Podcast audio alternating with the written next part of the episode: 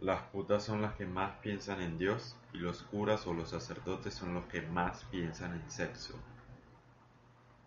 Es así, la vida es así de simple. Uno es lo que uno se rechaza. Los curas piensan en, sexo, los sacerdotes piensan en sexo, porque toda la vida se lo han rechazado.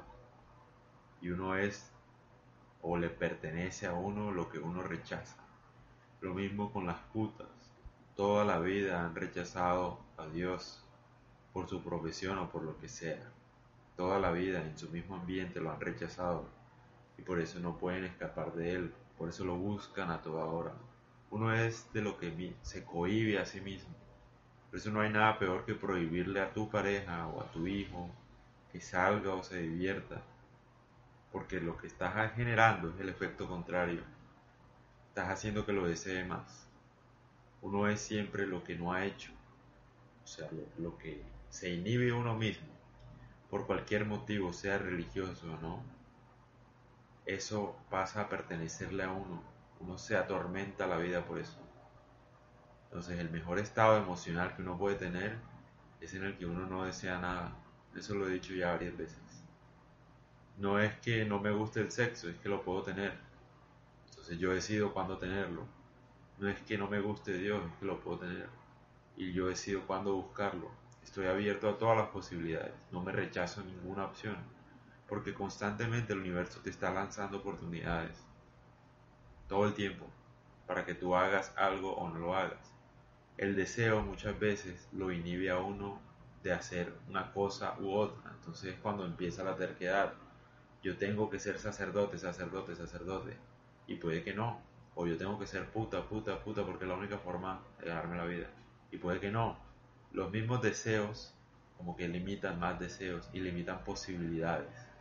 Entonces, siempre la idea de uno como ser humano es estar abierto a las posibilidades, entendiendo que cualquier cosa lo puede volver a uno adicto a, a lo que sea, es decir, en un mundo de abundancia cualquier cosa lo vuelve a uno adicto. Eh, pero sí, la idea es no rechazar ninguna posibilidad y poder elegir abiertamente. No rechazarse uno las cosas porque eso hace que uno las desee más. Por eso mismo, tal vez lo único que uno debería ocuparse de cumplir es de tener salud. Porque creo que Confucio dijo una frase que era como que un hombre enfermo solo quiere una cosa y un hombre sano quiere mil cosas. Es decir, cuando uno no está tranquilo, no está bienestar, donde uno puede elegir qué hacer o qué no hacer, es decir, donde cuando uno tiene cierto dinero para elegir qué hacer o no hacer, cuando uno tiene cierta libertad de escoger, es el mejor estado del ser humano.